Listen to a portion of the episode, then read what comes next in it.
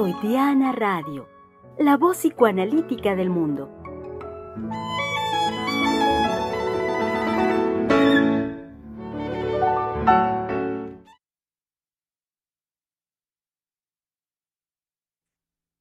¿Cómo están, querido público? Sean bienvenidos a este su espacio de la conversación Freudiana Radio, la voz psicoanalítica del mundo, donde y desde donde, con mucho gusto, los saludamos hoy, martes 27 de junio del 2023.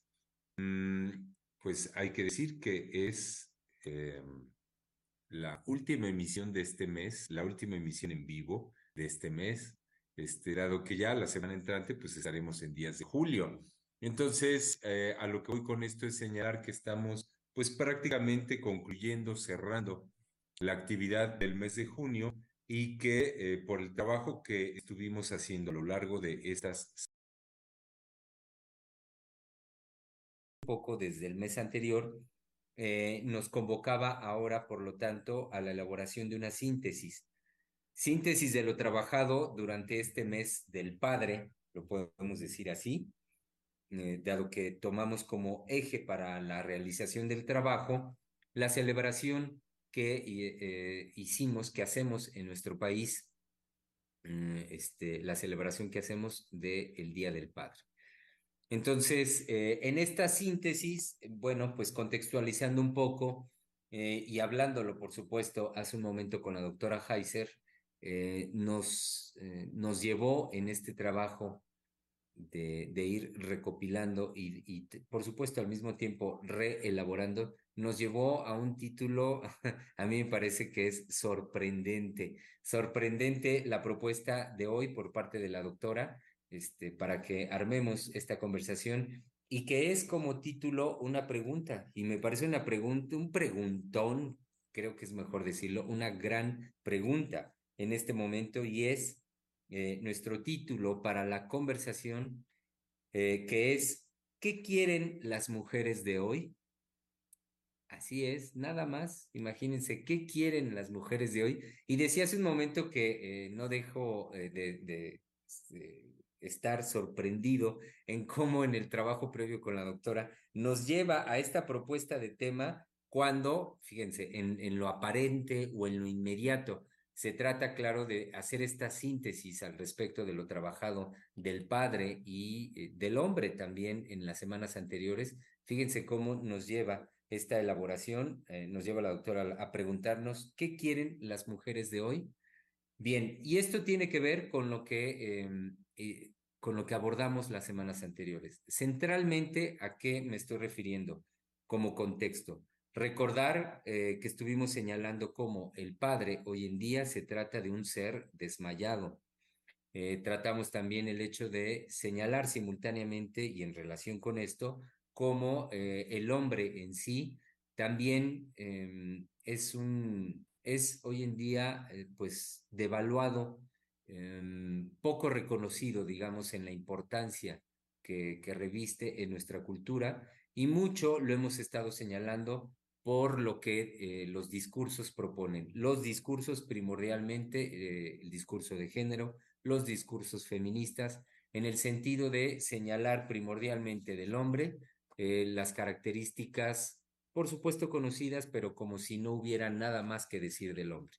Es decir, el hombre es desobligado, es, este, es el, el violento, el agresivo, el asesino incluso, el que asesina a las mujeres.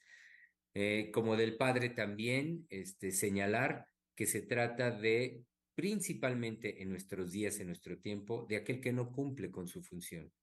Es decir, el que abandona a, la pareja, abandona a la madre en la función que, como señalábamos, no solamente es de crianza, como también se propone en los discursos, sino eh, nosotros hemos estado lanzando la pregunta de qué padre hoy, qué padre para el siglo XXI. Y esto tiene que ver con recuperar, por lo tanto, y señalar la función del hombre, la función del padre en la constitución de la vida psíquica de los seres humanos. Y en ese sentido, señalar, como lo hemos hecho, el papel que juegan estos discursos em, socavando la función tan importante que tiene tanto el hombre como el padre. Entonces, en ese sentido, em, y, para ir terminando yo con esta introducción y contexto, lo que veíamos con la doctora es que no podemos ser ajenos, por lo tanto, a los signos de nuestro tiempo, a, a los signos en cuanto a los cambios geopolíticos en nuestro mundo y cómo desde estos cambios, estas líneas que van marcando un sentido de transformación, eh, no podemos no ser atentos a ellos ser, y ser críticos, ser analíticos de hacia dónde apuntan estos cambios en cuanto a eh, el sostenimiento de intereses en lo político, en lo económico, por supuesto, y el papel que dentro de esto juega eh, tanto hombre como la mujer. En ese sentido, lo que la doctora nos señalaba, bueno, eh, pues tenemos que tener muy claro cómo hoy en día las, las mujeres están llamadas a asumir cada vez más el liderazgo en nuestro mundo. Entonces, eh, fue por ello que tomando esto en consideración, la doctora nos llevó al hecho de preguntarnos, bueno, ¿qué quieren las mujeres de hoy? Porque con los cambios que se vienen presentando en nuestro mundo, en la geopolítica, en la economía, en todos, bueno, diversos, distintos aspectos de nuestro mundo, eh, el papel, el lugar que tiene la mujer hoy en día es, eh, pues es, ¿por qué no decirlo? Es, es único, es eh, de una importancia como en otro tiempo no lo había tenido. Eh, nos, en ese sentido, la doctora nos señalaba un ejemplo y, es, y, tenemos que ser muy claros en que no es azaroso en este contexto que eh, un ejemplo, nuestro ejemplo, nuestro país, como no es azaroso que en la actualidad sea precisamente una mujer quien eh, ahorita, por cómo va la tendencia, por cómo se escuchan las opiniones en cuanto a la política en nuestro país, y el cambio que, que ya viene, eh, el cambio de gobierno que viene para el año entrante, no es azaroso que suene con tanta fuerza como nunca antes el nombre de una mujer, la posibilidad de una mujer para gobernar nuestro país.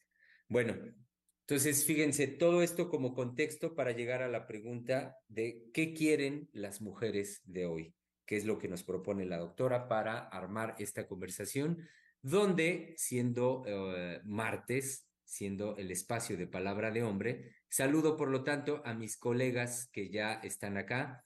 Están de vuelta, hay que decir, con mucho gusto. Eh, al que estuvo más ausente, saludo primero, porque ya regresó y aquí está, este, con una discreta sonrisa, pero aquí está nuestro querido colega Misael Montes de Oca. Así es, ya estamos por acá, con mucho gusto, sobre todo con este con el gusto de estar con mis colegas, acompañarles y de conversar. Y ah, vaya pregunta, vaya tema el que tenemos para hoy, sobre todo este,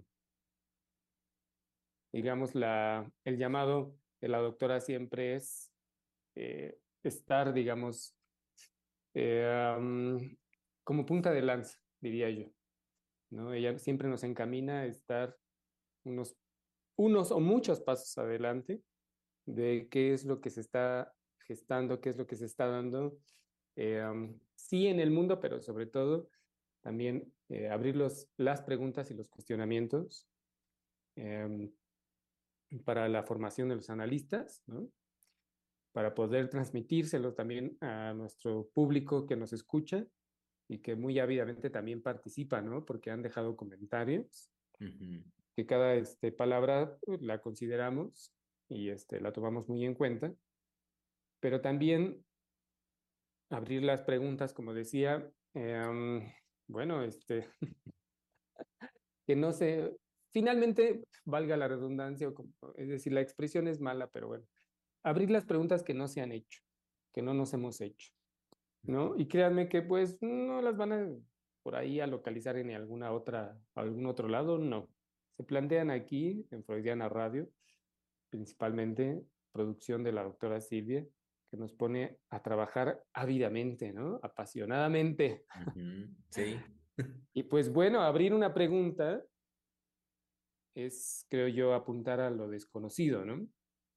en aquello que este, siempre nos, em, bueno, que nos mueve de lo exterior o que nos, eh, ¿por qué no decirlo?, nos atemoriza de lo exterior, pero también de lo propio, de lo más profundo, podemos formular una pregunta. Y que, por ejemplo, este, esta pregunta que tenemos para hoy como título del programa, eh, vaya que es una pregunta que diría yo puede poner el mundo de cabeza. ¿Qué quieren las mujeres de hoy? Y digo que puede poner el mundo de cabeza porque de hecho pues, estamos en ese, este, en ese movimiento tan intenso de un cambio radical de cómo, del devenir de la historia de los seres humanos, ¿no? No porque la, las mujeres no hayan tenido una, supuesto, una participación en el devenir histórico, ¿no? Eso sería, pues, digamos, decir tontería, sino, este, y creo que lo señalaba la doctora Lozano en la emisión de ayer, ¿no? Las mujeres siempre han participado dentro del patriarcado, ¿no? Cuando se hablaba brevemente sobre una pregunta que hizo un, este, un radio escucha. Sino que más bien, pues, este, cada quien desde lo que podría yo decir, fantasea de lo que puede ser el patriarcado o el lugar del hombre o el lugar de la mujer, pues desplaza qué lugar ha tenido la mujer. Y también, por supuesto, el hombre. ¿A qué voy con esto? Bueno, que esta pregunta que este, y el contexto que nos da eh, Germán de qué, quiere, qué quieren las mujeres de hoy, es no nada más en lo concreto de qué quieren, sino cómo este, todo lo que acontece en el mundo eh, actualmente, digamos, lo que moviliza eh, el acontecer actual, principalmente tiene como protagonista, digamos, a las mujeres. Guste a quien le guste. Es que no queda otro. ¿Cómo? es que no queda otro, ¿no? Eh, pensé muy rápidamente, Misa, perdón. sí, sí, sí. En, en, el par, es decir, de la especie humana, hombres y mujeres, al caer, este, al pulverizarse, como dicen los lacanianos, ¿no? Al caer la imagen del padre, la figura del padre, y como lo señalaba muy bien este Germán, el hombre desmayado, pues no queda otro. Este, de esos dos, eh, quien sigue, voy a decirlo así, no es porque esté formada, o a veces pareciera ser que sí, quien sigue es este, la mujer, y creo que en, bueno, bueno, este, lo pensé así, lo dejo concluir, lo dejo concluir, pero lo pensé así, ¿no? Pues es quién más, este, después del hombre, si el hombre está pulverizado, desmayado, debilitado, caído. Y atemorizado también, ¿no? atemorizado. la palabra de las mujeres. Exacto, pues podríamos decir, pues, ¿quién sigue? Bueno, eso pensé, lo dejo concluir. Sí, sí, sí, y pues, más que este, concluir, era nuevamente tocar ese punto de este, cómo, la, cómo la pregunta de qué quieren las mujeres de hoy, eh, digamos, en, el, en, en, todo el panorama que este, hablábamos fuera del aire, pero también que, el que introduce Germán, eh, que nos da Germán, es como este, hacer una síntesis del trabajo, sí del mes, pero también diría desde que este, hemos estado trabajando en este, en este año, pero también cómo es el esfuerzo de síntesis de, diría yo, de todo lo que podamos abarcar, de este, ¿cómo decirlo? Pues de qué está ocurriendo con el mundo y abrir las preguntas necesarias para que el público que nos escucha pueda este, producir, pueda contestarse a ellos mismos, pero que también puedan conversar con otros. De, oye, escuché esta pregunta y a ti, ¿a qué te suena? ¿Tú cómo te la contestarías? ¿No? ¿Qué, este, ¿Qué respuesta darías? Porque indiscutiblemente que hay veces que esto se puede aterrizar muy, muy sencillo, ¿no? Aparentemente, sobre todo los hombres. ¿Qué quieren las mujeres de hoy? Entonces, eh, digamos, ya en lo concreto de la experiencia, creo que los hombres son los que obviamente más este, nos sentimos este, bueno, frente a esa pregunta, frente a esa incógnita,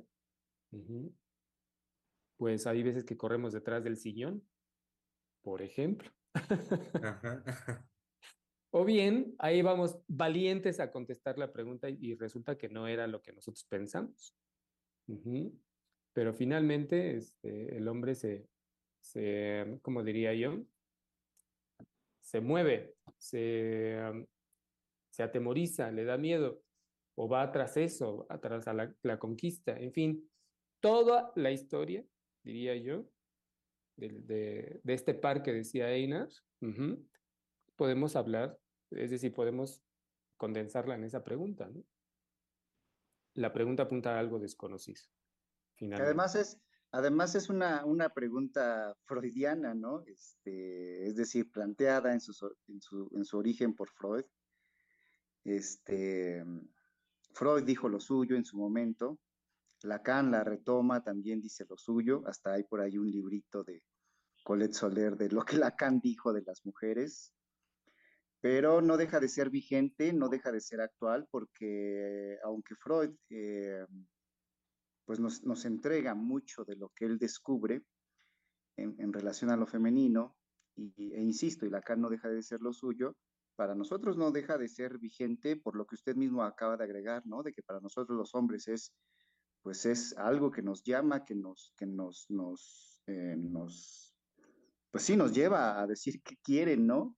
y que a veces, como usted bien lo viene diciendo, a veces el hombre se precipita muy rápidamente a responder o a taparla, ¿no? Esa, esa expresión ya cotidiana de están locas, ¿no? Y que ahí taponea en, vez, de, en vez de hacerse la, la, la, pregunta. Pero creo que no deja, independientemente de todo lo que ya nos, nos entregaron Freud y Lacan, no deja a nosotros de, cuestionarnos, sobre todo porque, como bien lo decía Germán, si venimos de un trabajo del mes en donde estuvimos hablando de el padre en, pues, todos sus, aspectos, ¿no? Como autoridad, como figura, el de carne y hueso, ¿no? Este, el del nombre, todo eso. Eh, y que, pues, a, estas alturas creo que todos podríamos de alguna manera eh, constatar o coincidir en que, pues, está caído. Eh, ¿Cuáles son los las consecuencias y los efectos también para la mujer. Es decir, no solo para, para, para el hombre, es decir, la caída del padre no es nada más consecuencia para, para el hombre, que, evidentemente sí, eh, también ya lo hemos hablado, los hombres nos tenemos que cuestionar aquí qué, qué, qué lugar para nosotros, pero también son consecuencias para las mujeres. Y me da la impresión que este, creo que la, la mujer lo planteo más bien como algo que estoy pensando, no como una respuesta, eh, porque usted, usted decía bien, no hay que preguntarnos, esto hay que abrir las preguntas. Me da la impresión que la mujer colocada muy rápidamente en, en, en igualdad al hombre, en ser el semejante del hombre, se ha precipitado, ahorita lo estaba pensando, se ha precipitado o se ha apresurado a colocarse muy rápidamente a ocupar ese lugar. Este, pero creo que no tanto su función. Sí quiere el lugar, pero creo que no está dispuesta a llevar a cabo la función. Pienso en la función en tanto que el padre, el padre de la tradición, eh, era ordenadora, lo hemos hablado acá también muchas veces, ¿no? Todo lo que este, de, de, orden introducía en la, en, la, en la cultura. No me refiero específicamente al orden en la familia, sino en la cultura, la cultura en general. Eh, esa era la función, ¿no? De establecer un, un orden, eh, que evidentemente no era ideal ni perfecto, pero había un, un, un, orden, ¿no? Entonces me parece que quiere su lugar, pero no tanto su función. Y eh, aquí apuntarlo a algo que, este, pues incluso ya lleva mucho tiempo diciéndose por voz de las madres, que crían a los hijos sin un padre o un padre lejano, que dicen, que han dicho con el paso del tiempo, he sido padre y madre a la vez. Pero que sabemos que eso este, pues es un dicho, ¿no? Y que si bien han hecho sus, sus sacrificios, su trabajo, su esfuerzo y han resuelto muchísimas cosas, que por supuesto en la vida de un sujeto tiene su, su lugar y su valor y en lo social también tiene su, su valor, este, bueno, sabemos que pues ese es un imposible, ¿no? No, no, no se puede, este... Es un imposible, pero también es, ya implicó un movimiento de, de economía.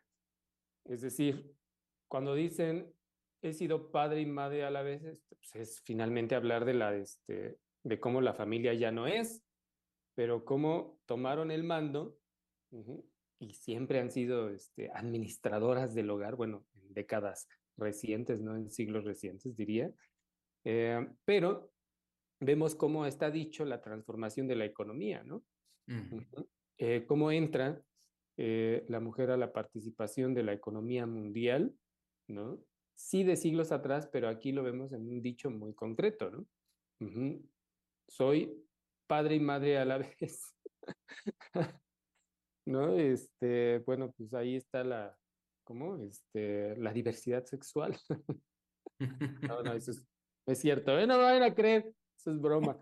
Pero este, pero, pero sí, como esas entradas, eh, por eso ahorita quería intervenir, como está dicho, el, la entrada de la mujer, pero eh, cómo están ya encaminadas este, a gobernar, ¿no? Y lo, veí, lo decíamos hace un tiempo en, aquí en Freudiana, mm, de hecho lo comentábamos, lo comentábamos con mucho gusto y estábamos todos, estaba la doctora, estaba este, Giselle, me parece que estaba Valeria, eh, estábamos nosotros, mm, que nos hacía falta en ese momento era, me parece, Oscar, cuando este, mm, el presidente celebró el Día Internacional de las Mujeres. Mm, sí. ¿no? Estuvo presente, eh, digamos, conmemoró, perdón, participó en la conmemoración y veíamos cómo la presencia de las mujeres en cuanto a este, las cámaras altas y bajas, es decir, diputados y, senadores, y ahora la posibilidad de que una mujer pueda ser, este, aspirar a la presidencia, y realmente que en la concretud de que sea posible, eh, es impresionante. Yo recuerdo la, una de las primeras elecciones que para mí fueron trascendentes, fue la de este Cedillo, eh, que compitió con una, este, bueno, estaba en la hacia el camino hacia la presidencia una mujer, me parece del Partido del Trabajo, y no recuerdo muy bien su nombre, pero sí recuerdo que la... Ah, creo que sí. Creo que era Patricia Mercado. Pero recuerdo que era una mujer elegante y que a mí me, se me quedó grabada la imagen de una foto de un documento que hizo el IFE este, para, pues, digamos, hacer todo el recorrido de, de, la, de la transformación democrática que se estaba dando en el país. Bueno, inicio de la transformación democrática, porque el PRI estaba más que presente, pero el hecho de que haya participado una mujer en el debate eso fue, bueno, eh, yo estaba, ya recordé, estaba en la secundaria y eso fue impactante. O sea, recuerdo a mis compañeras que eran una mujer en la política, ¿qué hace ahí, no? Y otras, no, a lo mejor esto va a cambiar este, pues el mundo. Eh, la, la, misma maestra que nos estaba animando a participar del debate decía, es que esto, es, esto no, no, no ocurría. O sea, sí había ocurrido antes, pero no como, como esta presencia en el debate. Y era la emoción de decir, decir cualquier cosa, pero la maestra de la secundaria, su nombre era Noemí, maestra de español, nos invitaba a hablar sobre pues, qué habíamos visto en el debate.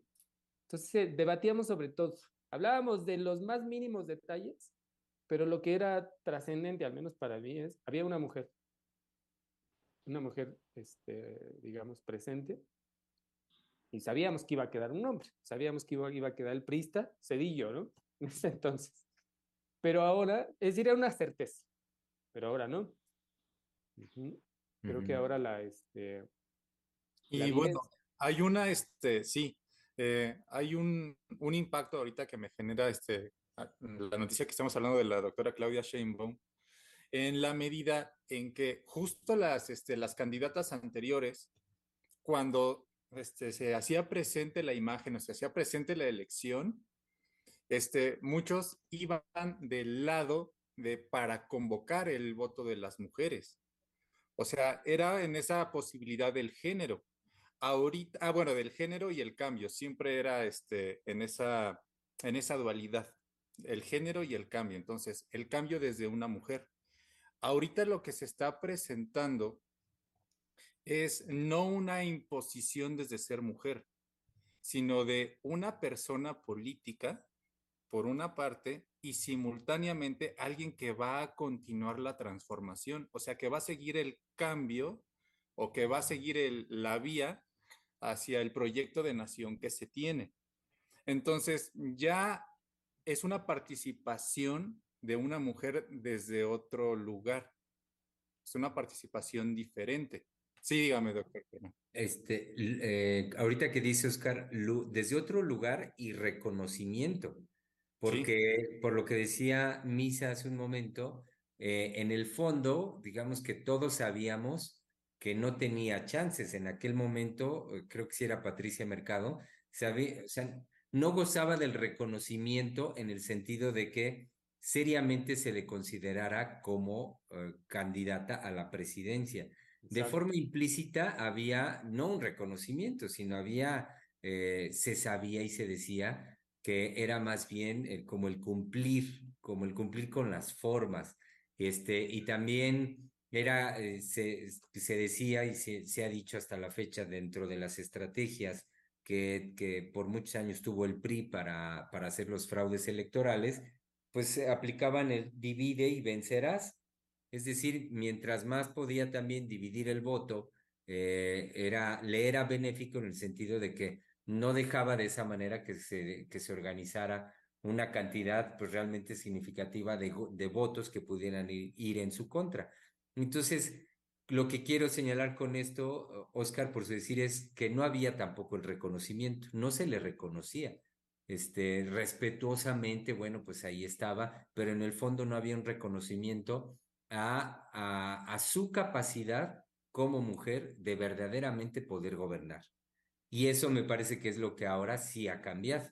Eso es lo que sí se considera eh, perfectamente capaz, o sea, tanto posible como capaz de que eso eh, sea posible de llevarse a cabo. Este, espérenme, Misa, creo que ya quería hablar, pero solo un detalle. Eh, porque ya nos seguimos en la conversación. Entonces, hace un momentito escucharon a nuestro colega Oscar Hernández, a quien le damos una bienvenida, sí, aquí está. Exacto, y, y antes de eso, con dos impetuosas e intempestivas colaboraciones, también ya lo escucharon, eh, a nuestro querido colega que igualmente ya volvió con nosotros después de su ausencia la semana anterior, Einar Hernández. Este, entonces, este, estamos acá. Y por último, nada más, ahorita le doy la palabra a Misa, solo queriendo hacer un comentario entre paréntesis. No le creo que estuviera en secundaria. Yo creo que estaba ya como en la universidad. No, ¿cómo que estaba en secundaria? Y ahorita todo regresó a mí. son las maldades de Germán que no se quiere quedar arriba. Es el mayor. Como el mayor. Presentes Exacto. No se haga. Eh, todos los radioescuchas sepan. Sí, no quiero ser el más viejo. Pero ah, no, no, recuerde, el más, el de mayor edad es también el de este, mayor sabiduría. El más sabio. No, tiene que este, lanzarla ahorita. De cabida su sabiduría, Germán. Eso. Sí, pero es. a lo que iba es como, no es cualquier cosa. Es, decir, la palabra de una mujer siempre ha, y una mujer siempre ha intrigado como incógnita a los hombres, siempre.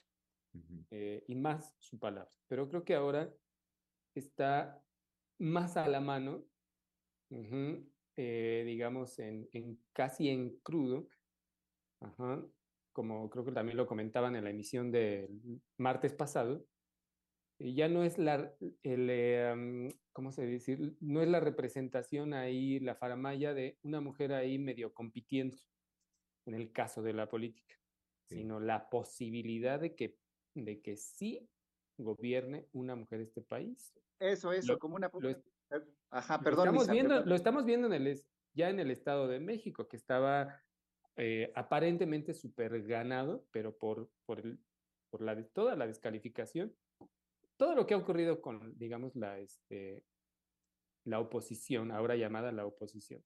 Pero hemos pasado de, lo, de lo dicho anteriormente a que ahora sí No porque antes no hubiera sido posible, pero espero que, se, que lo pueda transmitir, de cómo ahora sí la palabra de la mujer atemoriza al hombre al punto de paralizarlo. Eh, comentaba, no recuerdo si todavía alcancé a comentar una de las emisiones, como los alumnos, fue reciente, de hecho por eso me ausenté, por un curso, este, digamos, extraordinario que se dio, eh, me llamaba la atención de que pues, los alumnos jóvenes, los hombres, no quieren participar. Y en un receso uno de ellos me decía muy, muy temerosamente, pero en serio, temerosamente, así temblando, su voz temblaba y titubeaba al tratar de decirme lo siguiente, eh, de, no sé cómo decirle que pienso mis participaciones, pero no las digo porque no se vayan a ofender mis compañeras.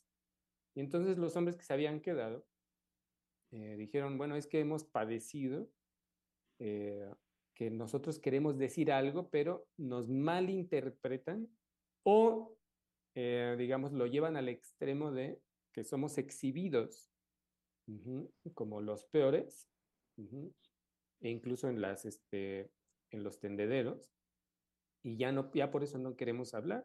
Yo por eso no hablo, hablo muy poco, hablo cosas muy concretas, así donde no haya posibilidad de que se me malinterprete, sobre todo en estos temas.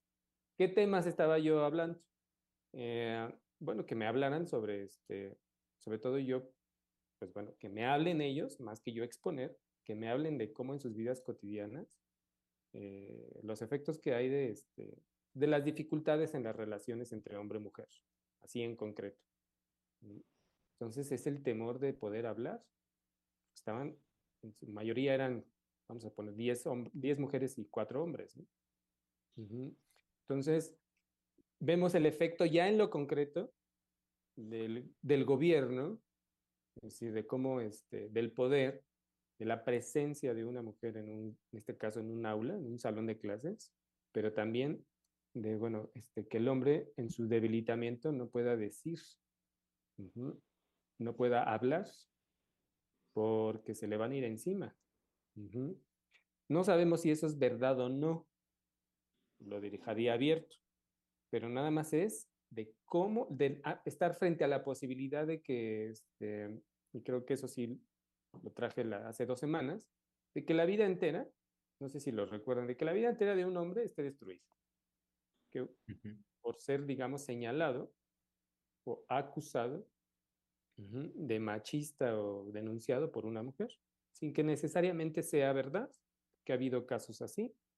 Entonces vemos un gobierno y la posibilidad de, este, de lo femenino, bueno, este, de las mujeres, de ahora sí establecerse, pero en lo concreto y el efecto en crudo.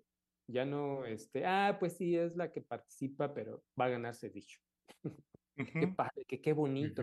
Ya no es esta representación bueno, pues sí, es como el teatro, es la palabra que buscaba, es como el teatro de que, pues, de la democracia. En el caso de nuestro país, pero mundialmente, alrededor de las mujeres, eh, y creo que lo hemos hablado en, en, otras emisiones, bueno, se ha hablado mucho y trabajado de cómo hay toda una economía alrededor del papel de la mujer en el mundo, ¿no?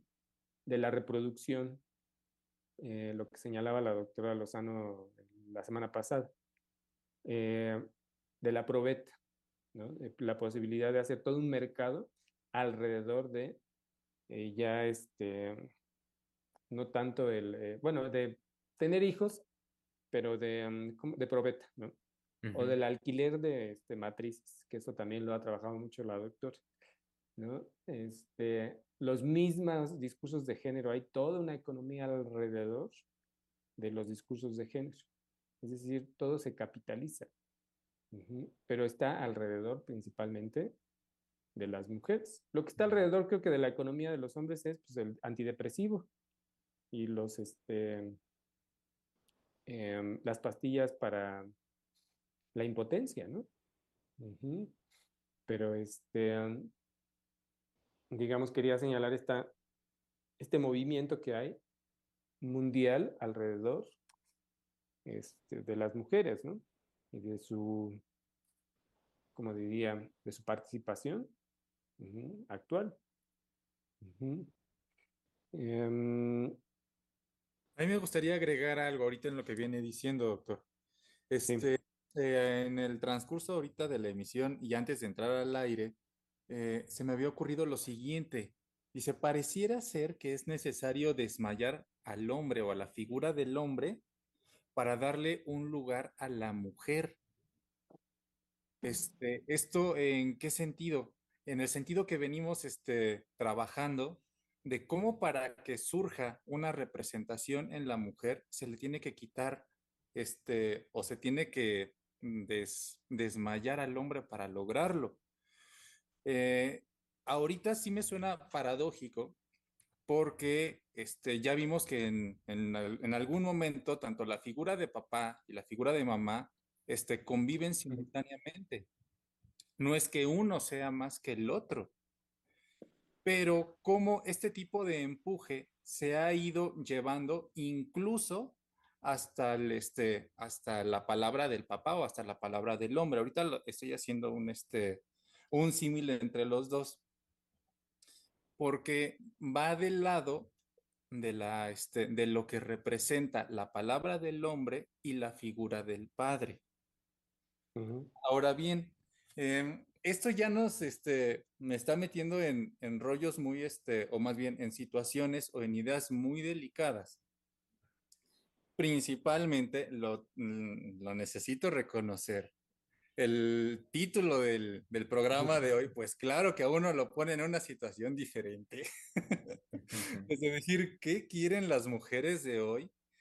Este, ya lo decía este, el doctor Misael, lo decía también el doctor Germán, es ante, es un paso al vacío, es ante lo desconocido, ante pretender suponer qué es lo que quiere una mujer y ante eso, pues uno está mal porque eso no es. Entonces a uno lo, lo pone de antemano en una situación muy particular.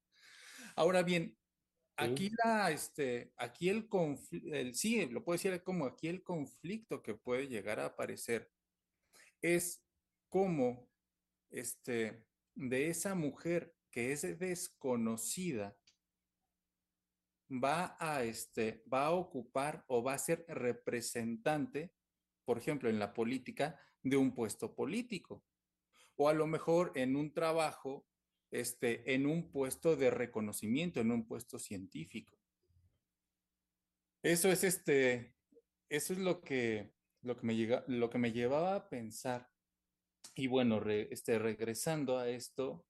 Pero es la pregunta finalmente, perdón Oscar, eh, que siempre se hace, eh, o, que se hace un hombre, ¿no? O que eh, me refiero a em, qué es lo que se juega en una mujer. oh, es que no quiero formular la pregunta así con los términos. ¿Cómo? Pero, ¿Cómo? ¿Cómo, cómo en los términos teóricos de, este, de, en relación a su goce, ¿no? No, no, no, sino cómo, e, cómo se mueve la incógnita de qué va a suceder con una mujer en la política, por ejemplo. ¿Qué va a plantear? ¿Qué va a hacer? ¿Qué va a decir? Por eso decía, no lo quiero llevar a ese punto teórico, porque pues, se cancela la posibilidad de abrir las preguntas y sobre todo este, escapa de la concretud de la vida cotidiana, ¿no? de lo que está a la mano de, de nuestros radioescuchas. ¿no? Pero sí decirlo de otra manera, ¿no?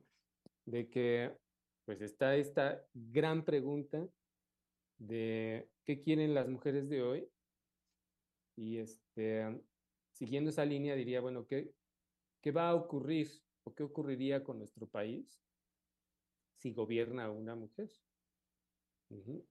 Es de una intriga, es decir, a mí me, me intriga en el buen sentido de pues, ¿qué ocurriría? Porque siempre hemos estado, este, sido gobernados por, por los hombres, porque el mundo ha sido principalmente gobernado por los hombres. Y tanto, este, dirigido también por los hombres. Las grandes guerras, eh, las, digamos, las decisiones radicales que han modificado los cursos de la historia, pues están los hombres principalmente, no es que no haya habido la participación de, las mujeres, ¿no? Este, y más ahora que se sacan a la luz eh, en estos estudios de género de, bueno, sí hubo grandes descubrimientos por parte de los hombres, pero también de las mujeres. Pero también de las mujeres. Y cómo participó X mujer en el curso de la historia. Es que nunca se ha desconocido. Es, decir, han estado ahí presentes en la historia. Pero el hecho de que ahora se, se, se, saque a la luz por parte de los este, estudios de género y que se, se les dé el, aparentemente un lugar que antes no se les daba, habla de cómo el mundo, eh, es decir, las mujeres, están poniendo en juego su dominio, ¿no? La búsqueda de un dominio. Y ahorita que escuchaba a Oscar decir que el hombre estaba adormecido, decía, chin, las mujeres ya no están entoloachando y nosotros ni por enterado. ya te traje aquí tu té. Ay, qué padre, mi té favorito, ¿no? O te traje un cabecito para la tarde. Y pues a lo mejor ya todos los hombres nos tienen toloachados. No, y fíjese, Misa, y decía usted Era ahorita. movimiento clásico, ¿sí o no? Sí. Y, decía usted, Misa, ahorita, eh, en, el, en, su, en el chiste, decía, bueno, y ni nos damos cuenta.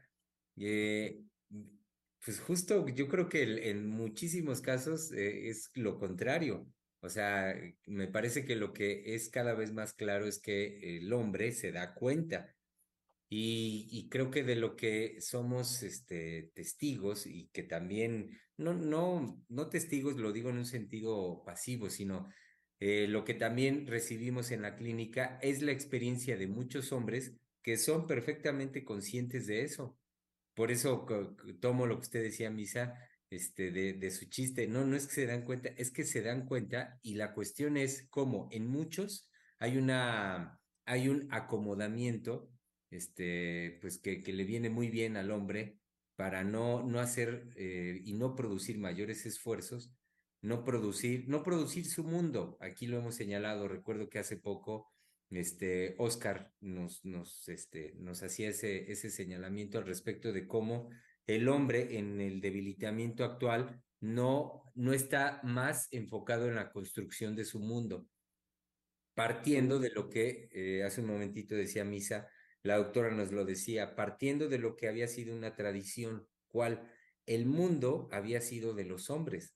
Entonces, de una manera, este, digamos, automática, o ya de, al cabo de tantos años, podría decir yo, de una manera natural, pues el hombre estaba convocado a continuar con esa dinámica y por lo tanto, pues seguir haciendo del mundo su mundo y producir, proponer, crear. Entonces, contrario a ello, este, y por lo que usted decía como chiste, yo creo que sí, muchísimos se dan perfecta cuenta, pero están muy cómodos este, en esa situación y, sin cuestionamiento. Entonces, como nada más en la expectativa, de, este, de ver qué es lo que hacen las mujeres, pero sobre todo, ah, esto también pensaba, como con la pregunta de hoy, lo que nos propone la doctora, también eh, me parece que ahí hay un cambio al respecto de la posición del hombre en relación con su mundo y con la mujer.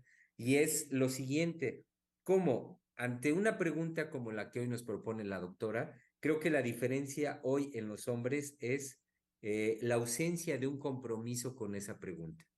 Es decir, en un momento dado se puede hacer la pregunta, se puede hasta planteársela teóricamente, pero sin un compromiso. ¿Qué quiero decir con esto? Que en, en, en otro tiempo, en una postura distinta, el hombre abordaba esa pregunta comprometiéndose con ella y sobre todo comprometiéndose con la mujer.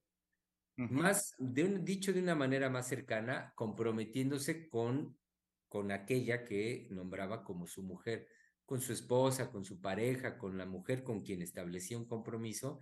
Había, eh, había un compromiso, valga mi redundancia, con saber qué quiere, qué quieres, qué necesitas, qué te hace falta, qué, esto, el compromiso con qué quiere la mujer de Y ahora este, ahí es donde señalo, me parece que no hay ese compromiso. Entonces, nos em, estamos convocados a abordar este cuestionamiento como signo de nuestro tiempo y lanzar investigación, lanzar más preguntas en el sentido de qué quieren las mujeres de hoy, pero sí quería decir que creo que un cambio ahora es una ausencia de compromiso en el hombre particularmente a la hora de abordar un cuestionamiento tan importante como este. A la hora de abordar eh, un cuestionamiento como este, por el lugar que además este cuestionamiento tiene en la, en la constitución de nuestro mundo en el siglo XXI. Ahora, eso, eso, eso, este, eso va para los hombres, ¿no? Es decir, es algo a mí me parece muy pertinente que usted lo plantee porque como hombres no lo tenemos que plantear, cuestionar, tomar, este, es decir, sí, qué bueno que lo señala porque pues, creo que para muchos hombres ni siquiera se lo, se lo plantea, ¿no? Entonces, en ese sentido, me parece muy, muy importante que lo señale, pero eso es del lado del hombre. Eh, si regresamos al, lugar de la mujer, si bien están todas las condiciones que ya, ya fueron mencionadas, todas las condiciones sociales, para que ella gobierna, gobierne y dirija al mundo, creo que en los dos ejemplos que ponían tanto Misael como Oscar, Oscar más por el lado de que eso pensaba y Misa por el lado de algo concreto, es decir, algo que se ha ocurrido. En los dos casos, sea por el lado de que al hombre se le requiere desmayado, o sea por el lado de que cuando ya la mujer está en ese lugar, el hombre no puede hablar, no, no puede, este, digamos, hablar, eh, dar su palabra. Eh, creo que eso nos señala muy bien el lugar que de alguna manera están, están, están tomando. Es decir, sigamos en la línea, y creo que en eso coincidimos, o, vamos en la misma línea, de plantear lo que las mujeres quieren, que si bien están llamadas eh, dirigidas en la actualidad, no llamadas, dirigidas a gobernar el mundo, eh, eso, no, eso no da por hecho que eh, la dirección, el gobierno que están tomando, sea en favor del lazo social, sea en favor del bienestar de la comunidad, sea en favor de este, la producción de la cultura, sea en favor, por eso al principio yo decía, el lugar lo han tomado, la función quién sabe. Es decir, si, si cuando la mujer se coloca ahí, como decía Misa, lo que provoca es que el hombre no, no, no, no solo no pueda, sino no quiera hablar por, por el temor, por lo que sea, por lo que eso está provocando.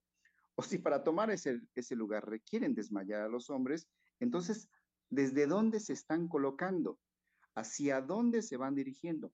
Y ahí creo que el análisis, el psicoanálisis nos da eh, nos da mucho, nos da mucha materia prima, porque eh, sabemos que mientras la mujer no haga de ella misma, eh, mientras ella no se, no se, no se lleve, no tanto aún, aún de, pues ahora estoy en este lugar y se va a hacer lo que yo diga, que eso es evidentemente una posibilidad que ahí está, pero mientras ella no se lleve, me cuesta trabajo decirlo, a una ley a, ponerse la ley ella misma, sabremos que el, la consecuencia inmediata iba a ser lo que decía usted, Misa, que no quería plantearlo en términos teóricos, es la satisfacción de su goce.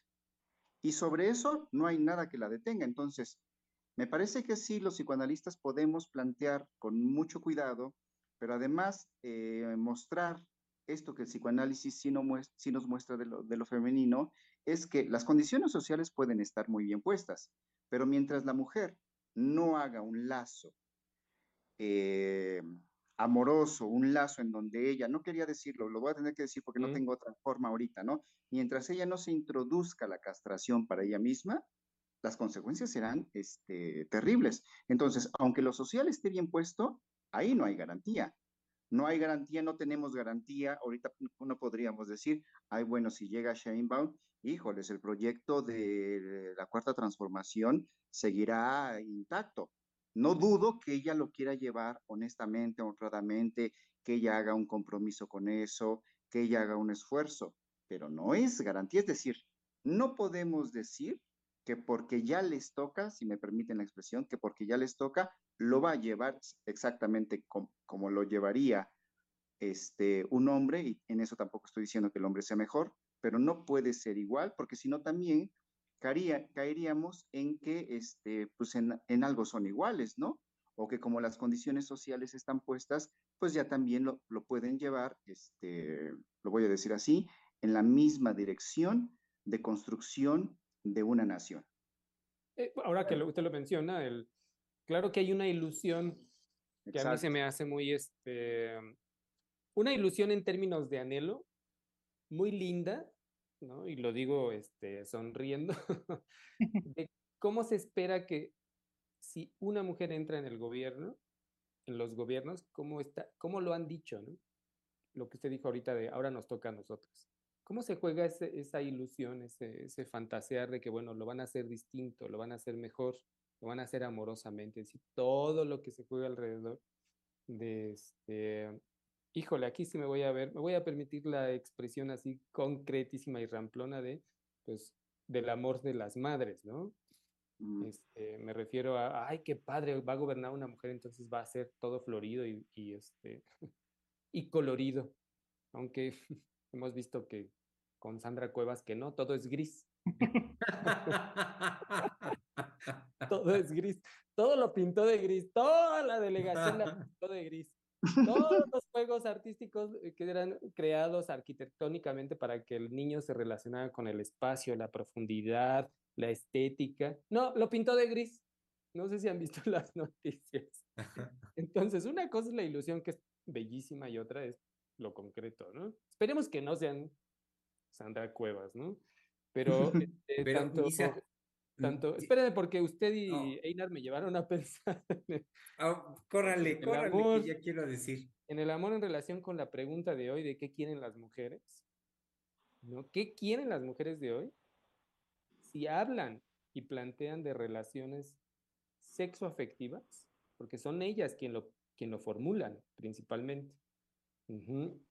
Si plantean y hablan de relaciones sexoafectivas y no de amor, ¿Qué quieren las mujeres y son ellas quienes hablan de las nuevas masculinidades? Porque vino del discurso de género, pero puesto principalmente por las mujeres. Si hablan de nuevas masculinidades y no de demandar al hombre, serlo aunque el hombre no sepa cómo serlo, pero que la demanda femenina lo puede poner en ese lugar, de bueno, pues ya de mientras, ya me dijo que arregle este, aquí el contacto eléctrico, pues me voy a electrocutar, pero pues, órale, le entro. Sin saberlo. Bueno, ahora ya con los tutoriales, ¿no? Uno, uno ahí anda solucionando todo con tutorial. sí. Digamos que concretamente ya sale de apuros eh, de ser, de ocupar ese lugar de, de ser un hombre útil y no inútil. Aunque la vivencia se, se, sostenga de chin, ¿qué voy a hacer, no? Y también, ¿qué quieren las mujeres de hoy? Si hablan de, no sé si han escuchado este término de responsabilidad afectiva, es muy gracioso. Sí. Ajá. Y no, eh, digamos, de amor, otra vez, pero, pero también ¿no? no ha habido un cuestionamiento, este, al menos yo he buscado pues, un libro o algo, una publicación, donde se abre, se abra el cuestionamiento de la crueldad de las mujeres, históricamente. ¿no? De que se abra la pregunta de por qué la crueldad de las mujeres y cómo han participado eso, eh, incluso, este, en, pues vaya, en la, cómo se ha jugado en eh, esa crueldad en, en, los hombres y en las mujeres, me refiero a la familia, ¿no? Esas cosas no se hablan, no se ponen en juego. No, y ahora un nuevo término en relación a esto, eh, bueno, ¿qué quieren las mujeres de hoy, como ahorita venía diciendo? Si las mujeres están hablando, ya no, eh, bueno, sí de responsabilidad efectiva, híjole, se me está escapando, pero también están hablando de, este, ay, ¿cómo es esto? Va en la misma línea de la responsabilidad afectiva. Eh, híjole, se me escapó, y es que no lo anoté. pero toda esta serie de terminajos que desplazan lo que, eh, digamos, antes se sostenía, eh, y que bueno, esa época ya terminó, eh, de hablar del amor eh, que puede sostener un hombre por una mujer, pero también de cómo este, una mujer puede decidir amar a un hombre y dar ese, este, pues eso tan Aquí podríamos decir que entramos con melancolía al siglo XXI, de, la, de la figura bella y hermosa del amor. Sí. Pero que pues, ha sido desplazado por cuestiones muy crudas, muy, este, esto que les decía, relaciones sexoafectivas, las nuevas masculinidades, la responsabilidad afectiva eh, y lo otro que no me acuerdo, pero que pues, digamos que este, por eso lo abro de esa manera, de qué quieren las mujeres de hoy si esto es lo que proponen. Si esto es lo que proponen, si esto es lo que abren y que se juega a nivel eh, de la, del lazo social, es decir, de la relación con el otro, refiero al hombre, o los, con los hombres, y que tiene repercusiones mundiales, ¿no? porque ahora todo este, está girando, incluso la ley, alrededor de estos puntos, ¿no? Y son unos, unos ejemplitos. Pero... Muy, este, pues muy concretitos, pero que cobran una dimensión. Eso. Sí, de hecho sí, Misa, porque a mí me llevó el recorrido que hace ahorita usted haciendo la pregunta y eh, sosteniendo la pregunta, introduciendo los conceptos, lo que eh, estos conceptos, eh, estas propuestas de las mujeres de hoy, me llevó a mí a formularme, la pregunta de la siguiente manera. ¿Qué quieren las mujeres de hoy cuando ya no demandan el amor? Este, o sea, porque no lo, ya no está en su decir, ya no está en su palabra, pero por supuesto que, que no es nada más, eh, cuando digo en su decir, tomarlo como algo de dientes para afuera, sino qué quieren las mujeres de hoy cuando ya no es hoy eh, el amor aquello que demandan. Entonces, eh, me surge esta pregunta a partir de su recorrido, Misa, y yo sí quiero decir que no es en un sentido, no me viene en un sentido, digamos, de, de romantizar o de volver al, al, a la concepción romántica del amor. confiese, confiese. O de, la demanda. Bueno, sí, también hay una parte. Sí, quiere ese amor. Sí. quiere que vuelva ese gran amor. Sí. sí. Este, pero lo hago también al mismo tiempo, este, por lo que a mí me parece que genera como hueco, que genera como un vacío en el sentido de que em, muchas de las propuestas de la mujer hoy, como ahorita nos lo señalaba, a mí me da la impresión que son eh, prototípicamente más de orden masculino o que, son, son inquietudes o son preguntas o demandas de orden masculino.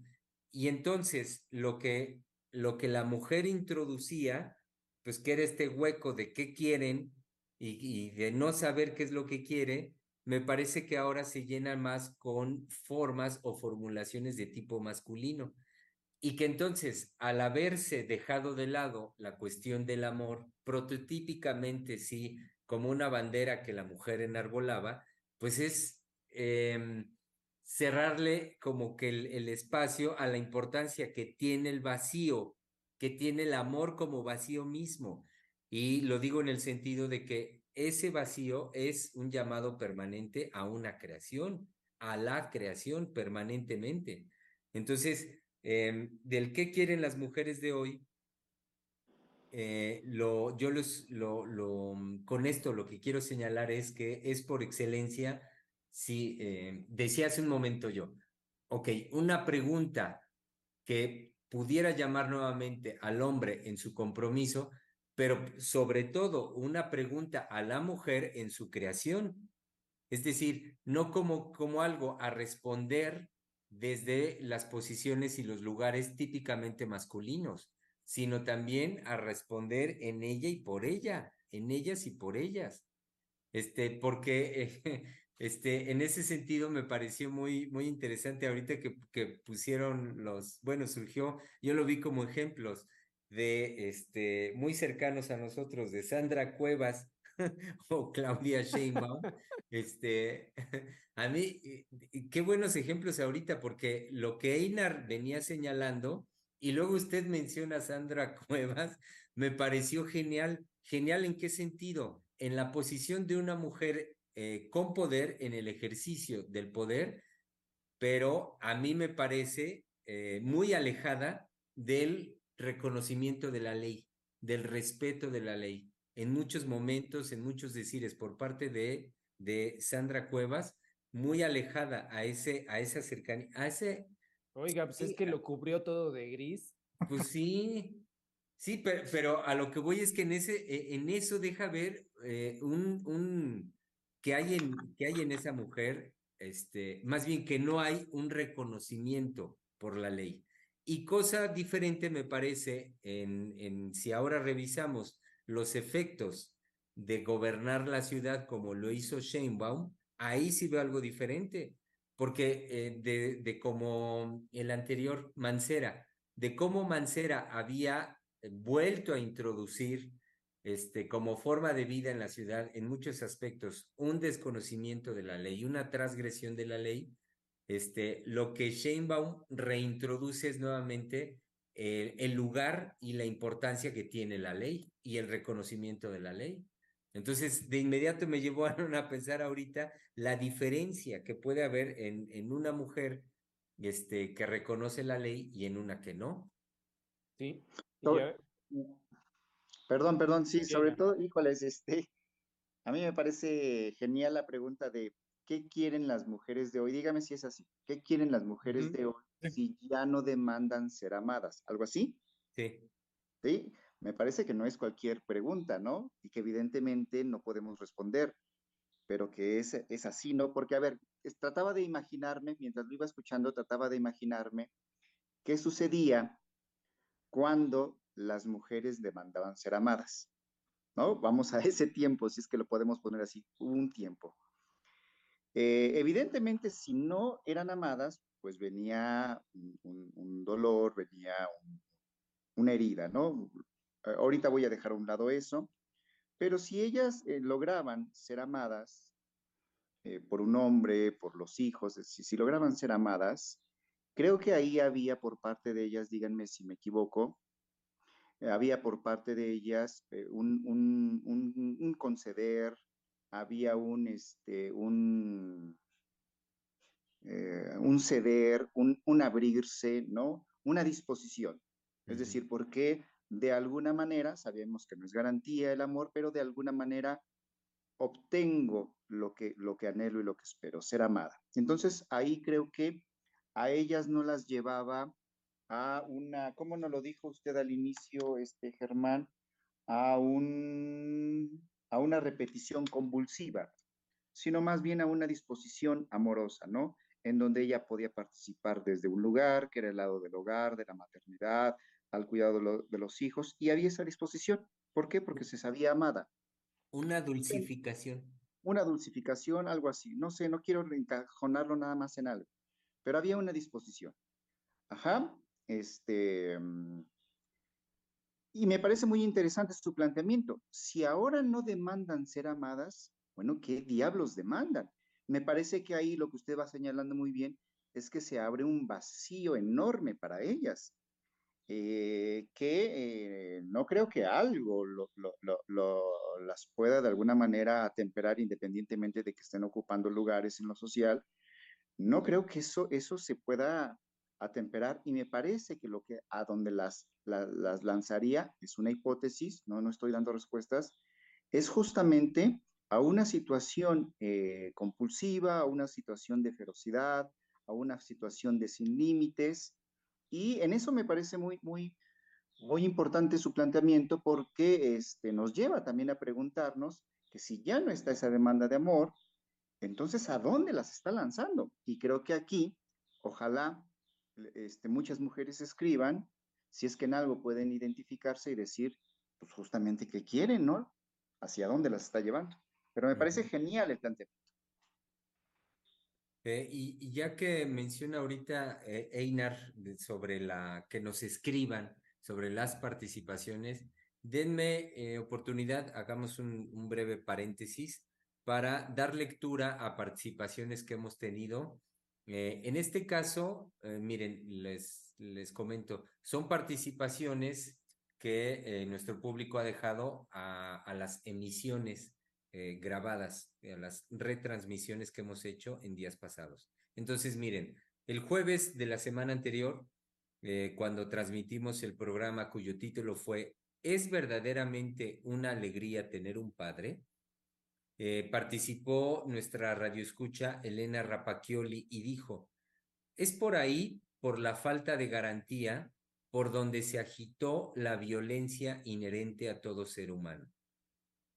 Y después dijo, lo de la empatía es una hipocresía, pero sí se puede respetar al otro en su singularidad.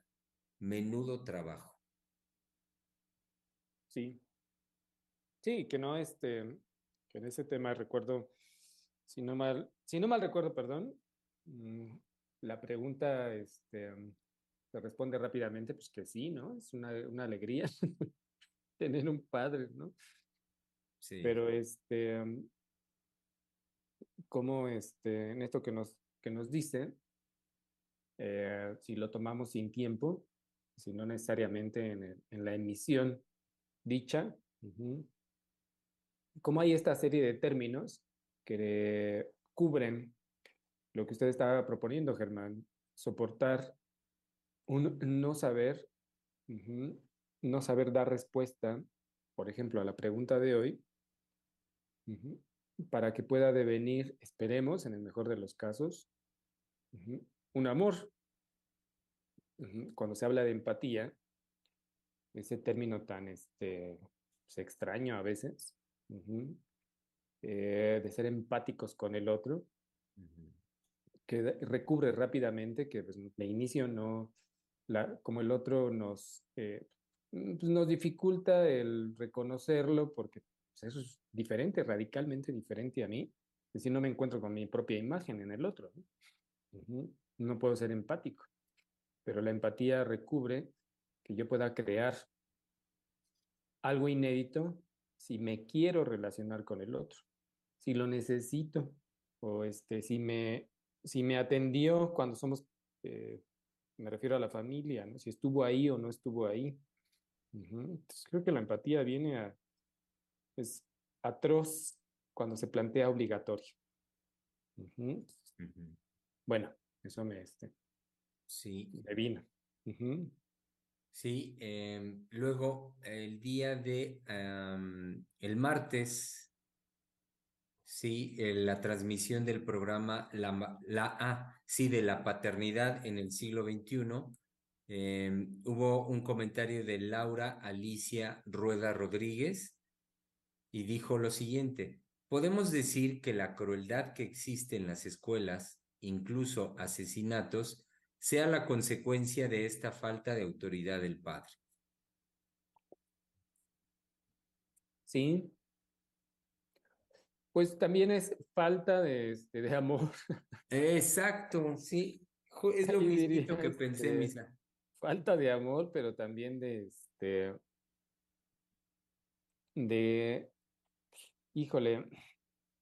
Con cuidado con lo que voy a decir, diría salvedades, con, unas, eh, con ciertas salvedades, pero forma parte de, esta, de este pasaje de época en el que estamos viviendo y que hoy la doctora nos propone como título de qué quieren las mujeres de hoy.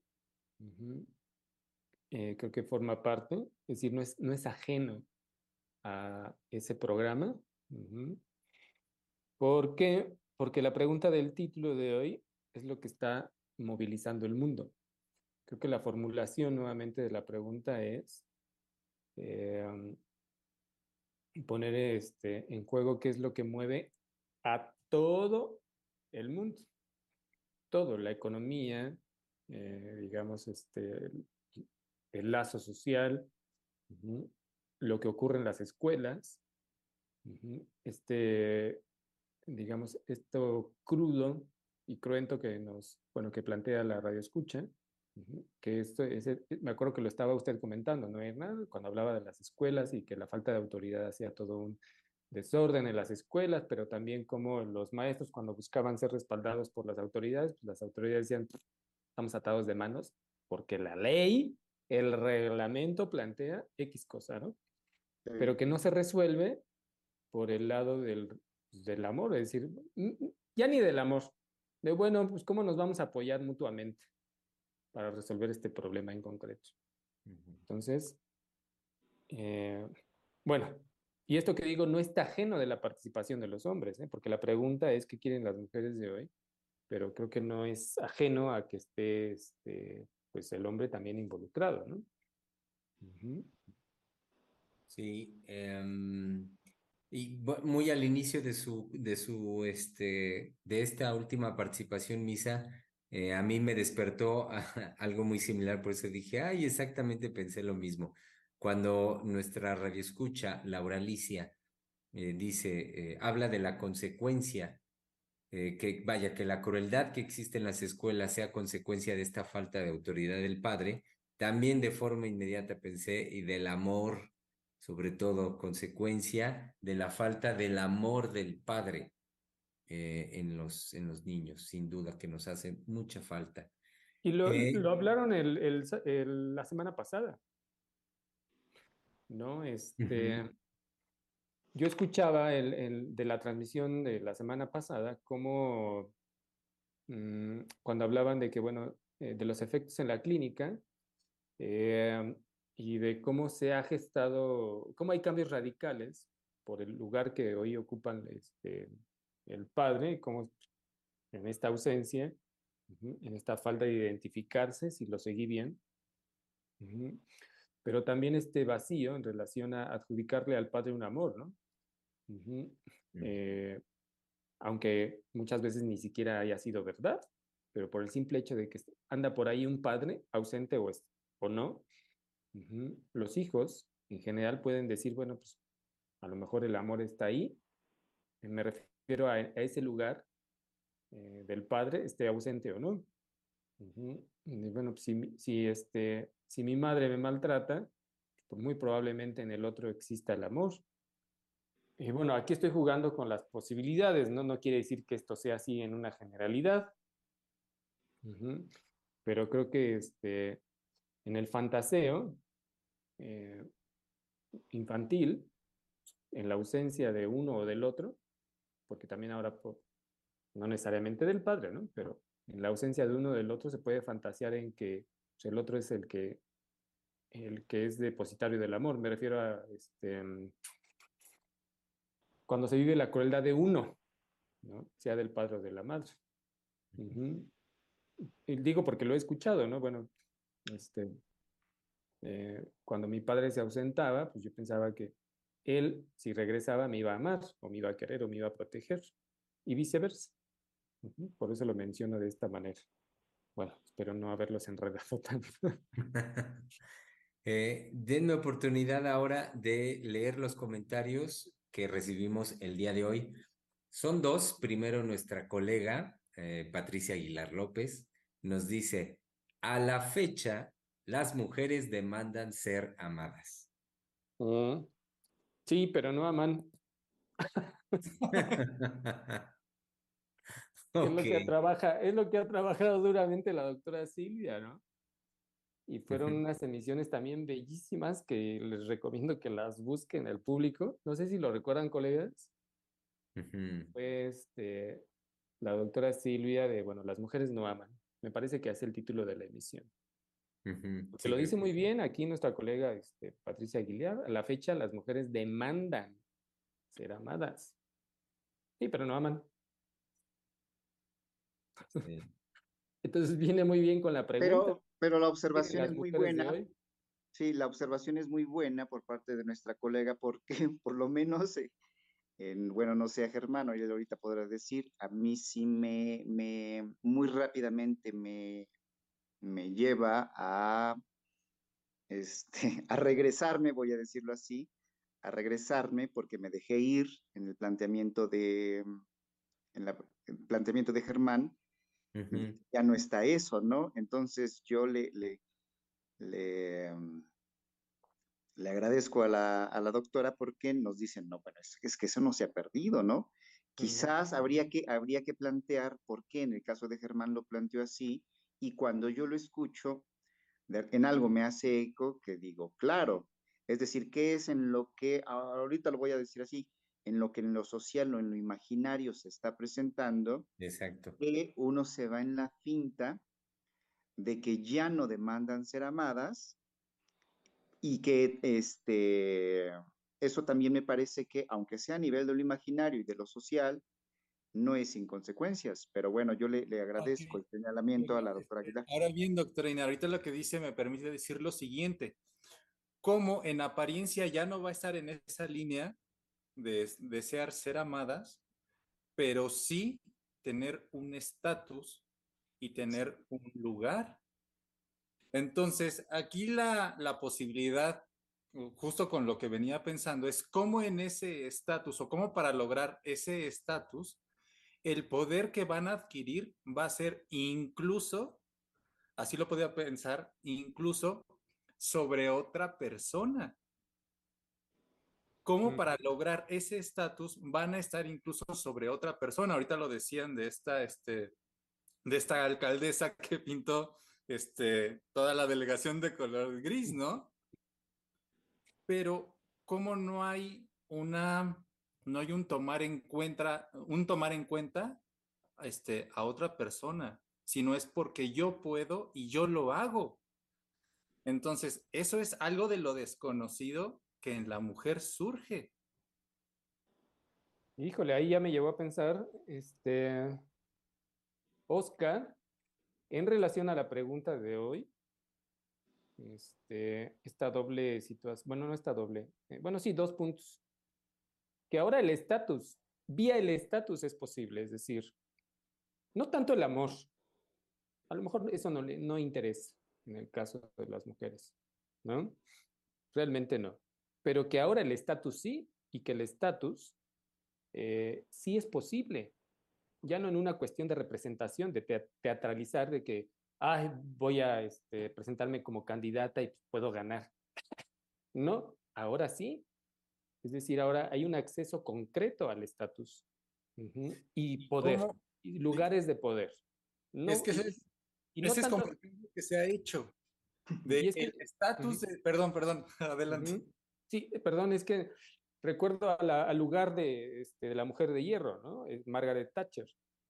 Eh, entró representando, bueno, fuertemente una mujer inglesa en la Cámara, este, ¿cuál Cámara? La de los Comunes, ¿no? Bueno, eh, no recuerdo a qué partido pertenecía, perdón, si al, al, eh, al al este, no recuerdo cuál de los dos pertenecía, pero finalmente entró, y es, eh, digamos, en los noventas ya entraban las mujeres, eh, pero masculinizadas, y no es porque no sigan entrando de esa manera, pero ahora pueden entrar representando pues, el poder, eh, perdón, sin necesidad de la modificación, no necesariamente modifican, eh, me refiero a masculinizarse, sino pueden entrar tal cual son a un estatus de poder y de poder político. Por eso hablé de Sandra Cuevas, ¿no?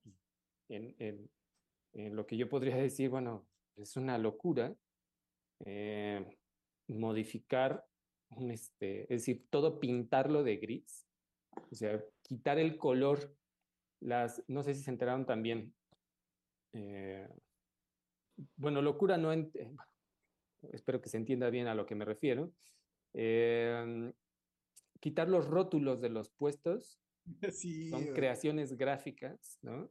Eh, hasta cierto punto artística y que eso se debate entre los diseñadores y artistas, de que los rótulos de los puestos de tortas, de quesadillas, pues es una creación original y única. Todo de gris. De este parque que, pintó todo de gris, que fue, creado para este, que los los habitantes tuvieran esta experiencia estética, principalmente los niños que se adentraran en el fondo, figura, eh, en fin, todo lo pintó de gris. O Lili Telles. No me hagan hablar de Lili Telles. por fortuna, mira, Misa, por fortuna ya estamos sobre el tiempo, ya. ya Pero ya ¿a te... qué me refiero con esta expresión? ¿No? De, bueno, ¿cómo nos impacta a los hombres ¿no? Este, las representaciones femeninas, es decir, el, eh, la representación, no me voy a lo concreto de quién es Lites, nada de eso, sino cómo incluso, pues, bueno, el impacto es escuchar hablar, es senadora todavía, ¿no? A la senadora Lili Telles es, bueno, impactante, ¿no?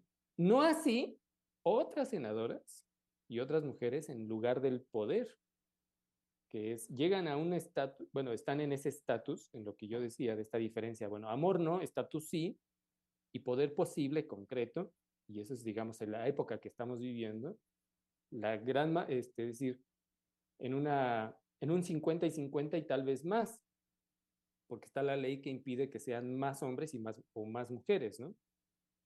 Pero que las mujeres están ya en el poder del país.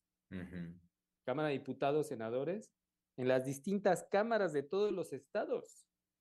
Entonces. y, ocupando gobernaturas estatales también, la, gobernadora de Quintana Roo, de, de Colima, este, hay muchas gobernadoras. Y me voy a permitir la expresión, unas eh, más en una representación eh, eh, pudorosa de, de, lo que pueden, em, pudorosa de una mujer. Y no en esta pues, exaltación que también se ve, ¿no? Este, diría pues, la senadora Lili Telles, ¿no? Que es este estridente. sí. Por decirlo de alguna manera. No, y por decirlo menos, fue usted muy decente. bueno. Eh, Pero Oscar iba a decir algo. Ya no ah, sí, lo interrumpí. Sí, cómo este, por medio del amor se alcanzaba a la mujer ese estatus, ya sea de madre con sus hijos, ya sea en el matrimonio como esposa, o sea, el lugar, un lugar digno, este, y cómo se ha ido atacando tanto el lugar de la madre como el lugar del matrimonio en la relación de la mujer con el hombre. Y ahorita hay un empuje, bueno, ahorita porque es lo que está aconteciendo, pero ya ha ido este, en estos años este, cada vez, cada vez, cada vez, cada vez más fuerte. En esa situación que el estatus va a ser el trabajo y el estatus va a ser el dinero. Y ya esa ah. Pues sí, sí, adelante, doctorina. No, no, no, no, no, es que lo interrumpo. A ver, ajá. Entonces ya él, ahora sí, ¿cuál es el lugar para el amor? Cuando en ciertos hombres decía, hay un amor por, este, en ciertos hombres que desempeñan algún cargo, hay este, un amor por mi trabajo, hay un amor por esto, hay un amor por el otro. O sea, cómo llevar ese amor, independientemente de la pareja o a los hijos, a cualquier sector de, este, de la vida de esa persona entonces, ¿cómo se va a, este, a vivir un estatus o se va a vivir ese empuje sin amor? Sí, a mí lo que me hizo pensar, este, Oscar, cuando usted planteó que ahora por medio del estatus, o bueno, no sé si dijo ahora, pero cuando lo planteó por medio del estatus, lo que me hizo pensar muy rápidamente es que más bien que la mujer extiende su dominio ahora, eh, es decir, ya no es únicamente a nivel del hogar con los hijos, sino lo que ella ha ejercido eh, a través de los hijos, ahora lo lleva vía el estatus, por eso lo pensé así, vía el estatus social, porque creo que se refería a eso, ¿no? Es social, en lo social, su dominio lo lleva ahora este, a lo social, es decir, amplía su, su, su, dominio, lo saca del hogar, vamos a decirlo así, del lado este, privado y lo lleva al escenario público. Y si bien, eh, con lo que ahorita usted está diciendo del amor, si bien en el, en el hogar no había garantía del amor, que es lo que, es lo que Misa señala muy rápido, ¿no? Pero sí, pero no aman. Este, porque eh, tenían un dominio o tienen un dominio sobre los hijos, pero no necesariamente ahí los aman, ¿no? Eso lo sabemos, lo, hemos dicho muchas veces, ¿no? Y eso no deja de estar ahí.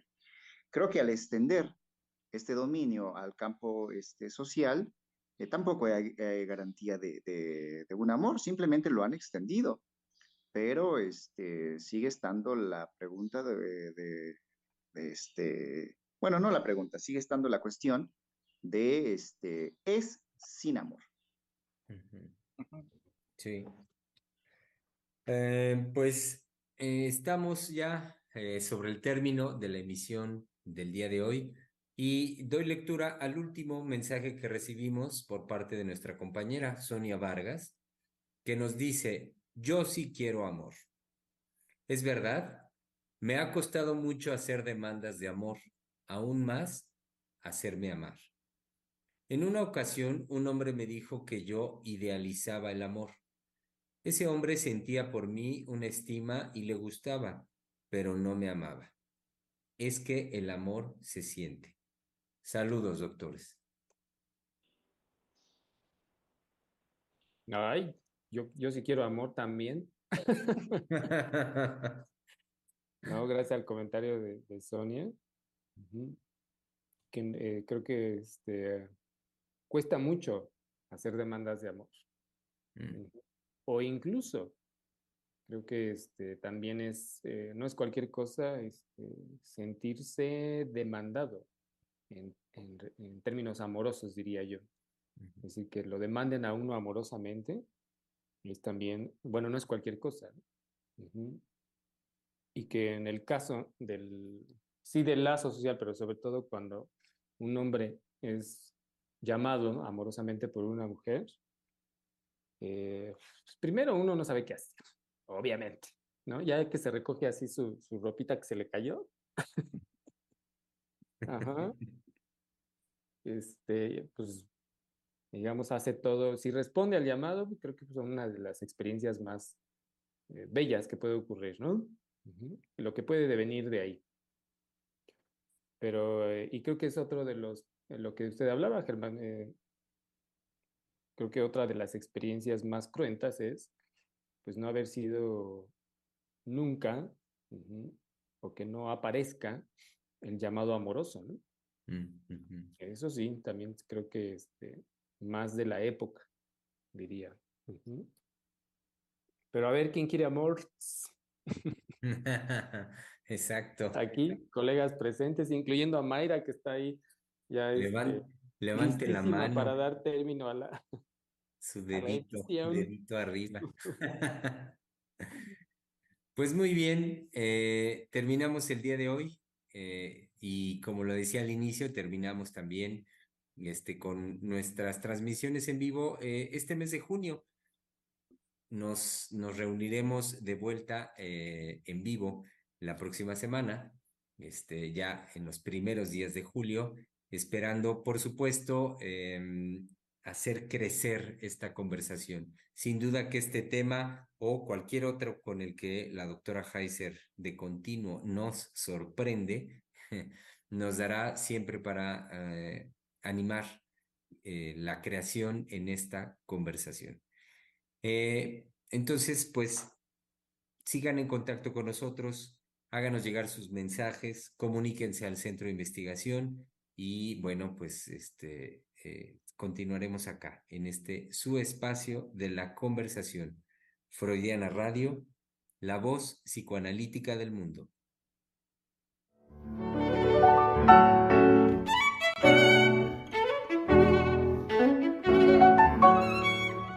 Freudiana Radio, la voz psicoanalítica del mundo.